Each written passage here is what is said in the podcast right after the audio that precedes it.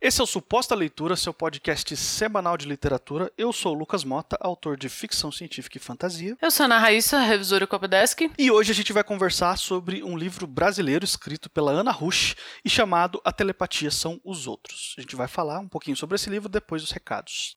Como a gente sempre lembra aqui, né? Nós trabalhamos com texto, tanto eu quanto o Lucas. Trabalhamos com texto para além do texto ficcional, no caso do Lucas, que é escritor. E se você escreve também, se você também trabalha com texto ficção ou não ficção, e você precisa de serviço de revisão, de copydesk, de edição, e quiser entrar em contato, a gente está sempre por aqui, podemos conversar, pode mandar um, um alô nas redes sociais, no e-mail, só entrar em contato seu, quando seu texto estiver já pronto para ir para edital, para ser entregue, para ser publicado, e você quiser fazer a revisão de texto, um, ou um pouco antes, se você quiser fazer a edição dele, o copydesk, é só dar um alô eu também posso te ajudar prestando o serviço de leitura crítica. Né? O trabalho da Raíssa é mais para o texto que já está pronto, você vai finalizar ele já pensando numa publicação, edital, seja o que for, para onde você quer destinar o seu texto. E o meu trabalho ainda é, se dedica na construção do texto. É você contratar um profissional para ler e fazer apontamentos e um parecer técnico de o que, que funciona, o que, que não funciona. E os nossos contatos estão aí na descrição. Você pode pedir um orçamento e, e até fazer perguntas sobre mais específicas sobre como funcionam os nossos nossos serviços.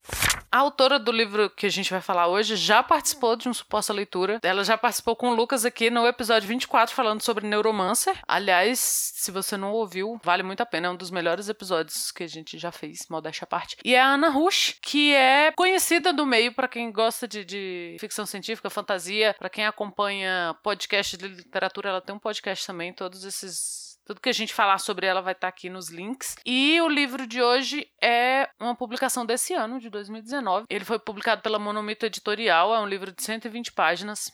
Então, assim, para quem gosta, né, dessas coisas. Ah, é um grande livro, é, um, é menor e tal. E nós vamos conversar sobre ele. O Lucas insistiu muito para que eu lesse. E, gente, insista com as pessoas para elas lerem as coisas que vocês gostam, porque talvez comigo acontece. Às vezes são coisas que eu nunca vou ler e eu acabo lendo por insistência dos amigos e é sempre algo muito legal. Bom, e falando aqui a sinopse do livro, ele, ele vai contar a história da Irene, que é uma mulher solteira de 50 anos de idade que trabalha com fisioterapia, mas ela tá no momento de luto porque ela perdeu perdeu a mãe dela. A mãe dela faleceu. E na tentativa de dar um tempo para a própria cabeça, de, de, enfim, se reencontrar ou até se aventurar um pouco, ela decide ir numa viagem lá para o interior do Chile, numa espécie de retiro meio espiritual, alternativo, algo que meio que nessa linha. E enquanto ela tá lá nesse retiro, tendo essa experiência diferente dela, porque ela é uma pessoa sempre muito caseira, não é muito de aventura, não é muito de sair. E quando ela tá lá se permitindo essa experiência, o mundo meio que muda completamente com a notícia de que a telepatia foi descoberta e ela vai ser lançada. E a Irene se choca com essa notícia e ela se choca mais ainda por descobrir que no lugar que ela tá é o lugar de origem dessa tal telepatia que vai ser lançada no mundo. Aí, eu acho que eu posso comentar até aí. Esse aqui vai ser um episódio de recomendação, então não vai ter spoilers. A gente quer muito que as pessoas leiam esse livro, então a gente não vai entrar em muitos detalhes da trama, mas mesmo assim a gente quer comentar sobre o livro. Eu tenho duas informações para passar sobre ele que eu conversei com o Tony Moraes essa semana, na semana de gravação desse episódio. O Tony Moraes, para quem não sabe, é o editor da Monomito e o editor desse livro aqui, da Ana Rush. Então eu tenho duas coisinhas para passar aqui sobre esse livro. No momento ele está disponível no formato físico no site da Monomito e eu soube da própria Ana Rush que a primeira tiragem foi esgotada, ou seja, o livro está sendo muito bem aceito aí pelo pessoal, ele já tem uma segunda tiragem, uma segunda impressão, está disponível lá, você pode comprar. E a Monomito até o momento não tem e-books, mas o Tony falou para mim que no começo de 2020 eles vão começar a lançar os primeiros livros dos, do catálogo da editora em e-book. E o livro da Ana Rush é um dos primeiros da lista. Então a gente pode esperar que no começo de 2020 a gente já vai ter edição em e-book aí do da telepatia são os outros. E a segunda informação que eu tenho para trazer aqui é que esse livro ele faz parte de uma coleção chamada Universo Insólito, que é uma coleção de novelas, de 10 novelas ou romances, né, na verdade, podem esse livro da Ana Rush é uma novela, uma história mais curta, mas podem ter romances nessa coleção. Serão 10 livros de literatura fantástica em geral, com autores brasileiros que, que já têm uma estrada, que já têm experiência ou que estão começando a sua carreira, enfim, nomes diversos. Tem autores, tem uma autora também da Argentina, enfim, até, até o momento os nomes anunciados são, além da própria Ana Rush, tem a Lu Enzala, tem o Enéas Tavares, Felipe Castilho, Roberto Causo, Felipe Cruz e a Teresa Mira, da, da Argentina, né? Tem outros nomes que ainda serão anunciados, enfim. Então é uma coleção com essa pegada de literatura fantástica que a Monomito está trazendo. E, e, o livro da Ana Rush é o primeiro dessa leva aí. Eu achei que era uma informação legal de se trazer, porque, enfim, dentro desse nicho de fantasia e ficção científica, é legal a gente saber que tem editoras cada vez mais apostando nisso e apostando em autores brasileiros, enfim, e trazendo literatura de qualidade, né? Então, Raíssa, eu insisti para você ler o livro e por tradição agora eu quero que você me diga o que você achou do livro, né? Cara, ele tá numa coleção certa, porque eu achei ele insólito mesmo, assim. Eu acho que a primeira coisa quando você vai ler alguma coisa da Ana Roche, pelo menos para mim, assim, é todo mundo fala da escrita dela, da forma como ela escreve. E ela é poeta, então ela sabe usar muito bem as palavras. Isso não quer dizer que seja um livro poético e nem uma, uma, é, uma ficção poetizada, nem nada do tipo. É só porque é a forma diferente mesmo como, como ou talvez mais cuidadosa, não sei como a pessoa usa as palavras, sabe? Então isso é a primeira coisa que chama atenção no livro. E outra é que Cara, quando você mandou esse livro para eu ler, eu fiquei assim, meu, isso não vai dar certo, não é possível. Porque você vê a sinopse, você fica assim, véi, pra onde isso vai, sabe? Porque, ah, é a, tem a história pessoal da moça, e aí ela vai para um retiro no interior do Chile, e aí tem a telepatia, e a telepatia é conseguida através de um chá, não sei o quê. O meu primeiro sentimento foi de estranhamento. É por isso que eu comecei dizendo assim, insistam para as pessoas lerem, porque eu, pessoalmente, eu acho que se, claro, se eu não, não conhecesse a Ana Rua, e tal, se eu não tivesse nenhum background, só por isso eu ia só achar estranho. E é impressionante como funciona. Funciona mesmo, assim. E eu tava num momento meio de leituras que não conseguiam acabar, porque por causa da vida, porque a gente está vivo e é assim que as coisas funcionam. E é um livro que você pega assim, ó, e vai, tanto pela forma quanto pelo conteúdo que é insólito. Mas ele não é um insólito maluco, assim, também. Não é aquele livro que mind blowing, nossa, não ia acontecer isso, ia acontecer, o bababá. Ela não força a barra. A, o, eu acho que o que mais, mais gostoso na, na leitura desse livro é que ele não força a barra. Só que ela constrói tão bem aquela realidade ali que você vai indo e acompanha até o final. E você acaba ficando muito é, curioso de saber, né, como, cara, como é que é isso? Porque primeiro parece uma coisa meio riponga, assim, de vai que toma um chá e tal. O que, claro, naturalmente me lembrou muito. Eu nunca participei, mas eu tenho amigos que já participaram e de, desses rituais de Santo Daime, não sei o quê. Então, assim, eu não consegui não fazer essa ligação. Não sei se, se a Ana Rush tinha esse propósito e eu não consegui não fazer. Essa coisa de você tem que, ter que estar preparado, de ser um chá chá, mas ela mesma fala que na verdade não é um chá, é uma coisa fermentada, que é também, se eu não me engano, o, o lance do Santo Daime e tudo. E como isso também, assim, e aí depois que você comentar, eu quero, tem outras coisas que me chamaram a atenção, talvez para você não tenha chamado a atenção, mas é essa questão de você ter uma mulher num ponto da vida dela em que ela tem que mudar algumas coisas. E eu acho que mulheres geralmente escrevem sobre isso porque é uma questão na, na vida feminina, assim. No, no caso da da, da Irene, que é a protagonista, ela já tinha feito 50 anos e tinha perdido a mãe.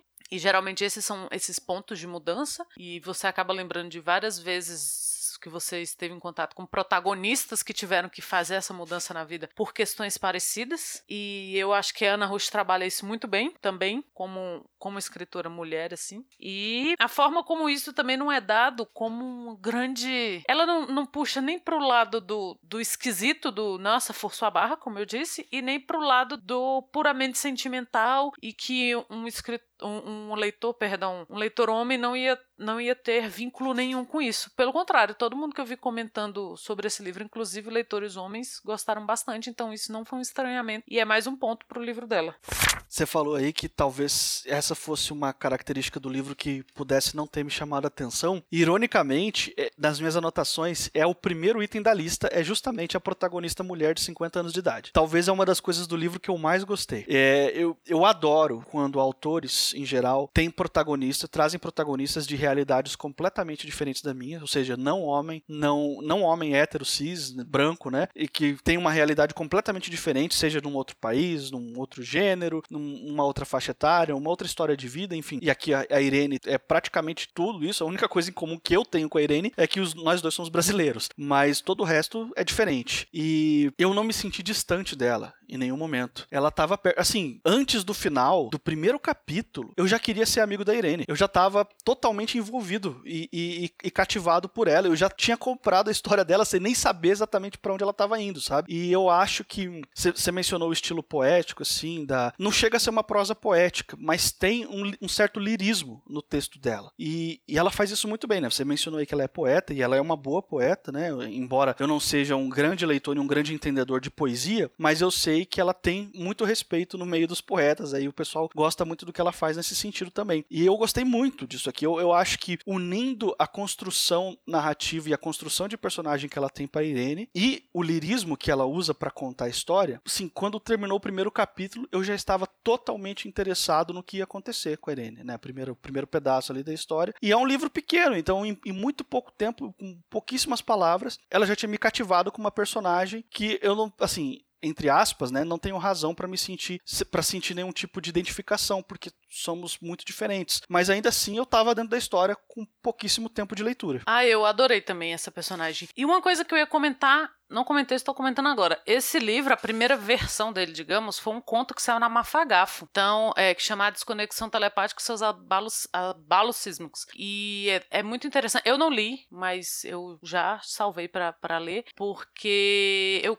para você ver como, como funciona isso, como, como uma história menor se torna uma história maior, né? E eu tenho cá para mim que, que o desenvolvimento da Irene pode ter sido um dos motivos pelo qual a, a Ana Rush escolheu fazer um livro maior sobre isso, porque é realmente uma personagem muito. Ela é muito cativante e eu mesmo fiquei super interessada na vida dela, como era a vida da Irene, porque ao longo do, do da narrativa ela vai falando aos poucos, assim, ah, quando eu, eu trabalhei 15 anos, tal, ah, eu queria ter sido pesquisadora, na fa... eu fui pesquisadora na faculdade, depois eu fui trabalhar com, é, com a parte mais prática e, e, ela era meio, meio que, que chefiava ali o pessoal que estava começando e tal, e você fica super interessado na vida dela que você acaba sabendo tão pouquinho assim.